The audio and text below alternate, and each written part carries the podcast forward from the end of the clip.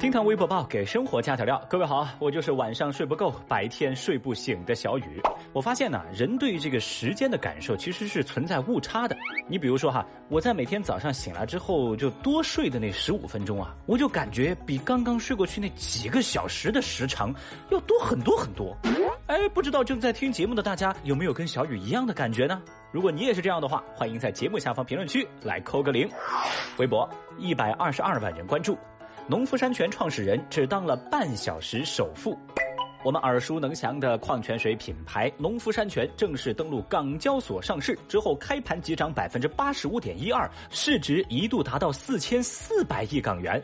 而公司的创始人兼董事长钟闪闪的身价也随之飙升，一度超过马化腾，成为中国首富。哦，但是呢，这个首富的位置啊，他也就坐了半个小时。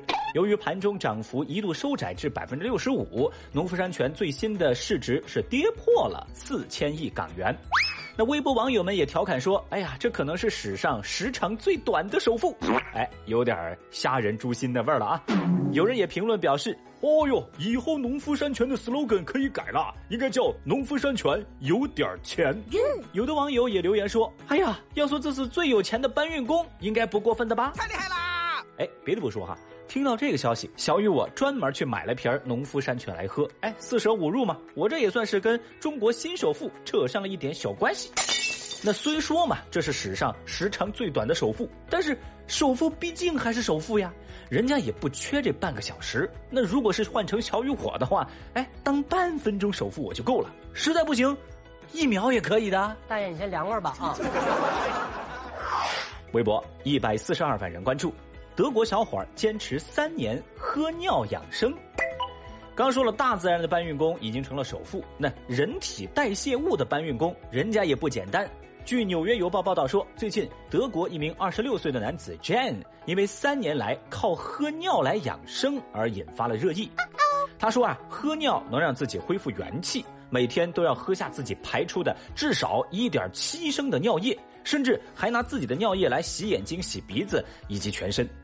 Jane 表示，尿液是他的能量饮料，喝了尿之后从来都没生过病了。据悉，他是从网络上了解到一种起源于印度的尿疗法。不过呢，营养学专家认为尿液没有任何的营养价值。人家营养专家就说了呀，你的肾脏已经努力的把那些尿液啊进行了过滤，把它排出去了，为什么你还要把它喝回来呢？这位老哥的骚操作啊，也让广大的微博网友目瞪口呆。有人说世界之大无奇不有，有人说脑子是个好东西。这个世界太疯狂了。那这种迷惑行为确实让人十分的困惑。你说吧，这人体代谢物好不容易都排出体外了，又给喝回去，您这是为了什么呀？小雨我都能想象，在这个哥们儿体内各个身体器官跟系统会很纠结的。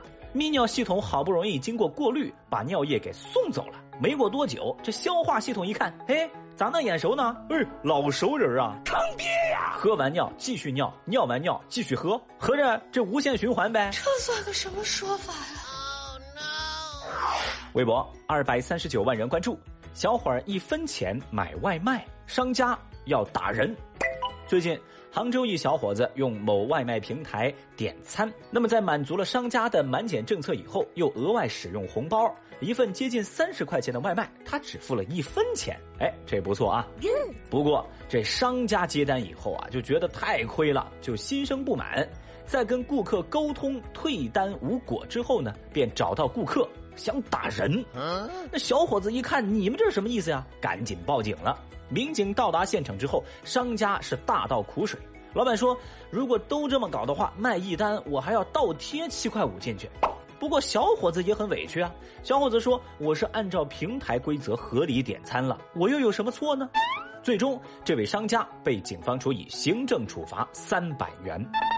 要说这商家的神奇脑回路啊，这微博网友们也没法理解啊。有人就说了嘛，你怕亏本儿，你可以不参加平台活动，玩不起你就别玩。哼！还有网友表示，被平台坑了，你就坑客户，你是在捏软柿子吗？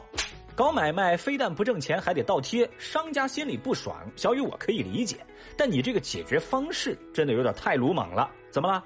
打人打出问题就不用赔钱了吗？遇到问题你怎么先想到的是解决发现问题的人呢？什么鬼啊？好恶心啊！这种人。微博七百九十二万人关注，饿了么将增加多等五分钟功能，美团回应骑手问题。这两天啊，《人物》杂志的一篇“外卖骑手困在系统里”的文章，几乎是刷屏了小雨的朋友圈。这外卖小哥的遭遇，可能从来没像这几天一样引发舆论的大争论。他们是被技术奴役了吗？谁该为他们的遭遇买单？技术的进步、精准的算法，到底是方便了我们的生活，还是给大家套上了精密管控的束缚呢？哦，人物杂志的这篇文章几乎是全方位的记录了外卖员面临的生存技术局限。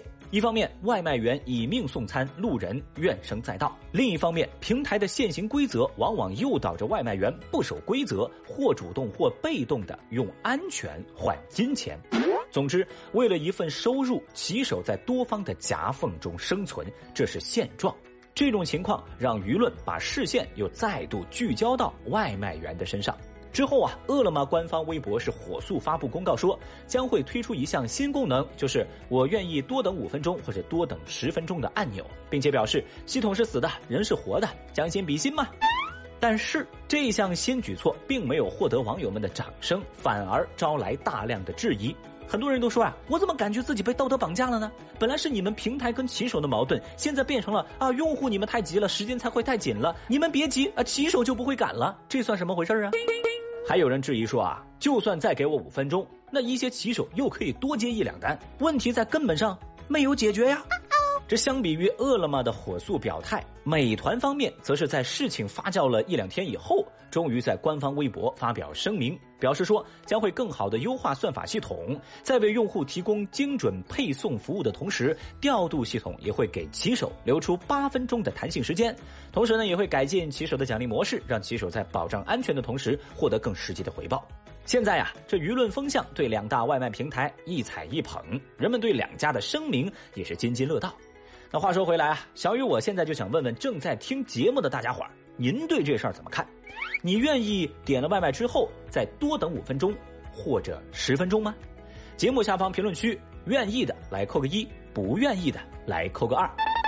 在这儿呢，小雨我先谈谈自己的观点。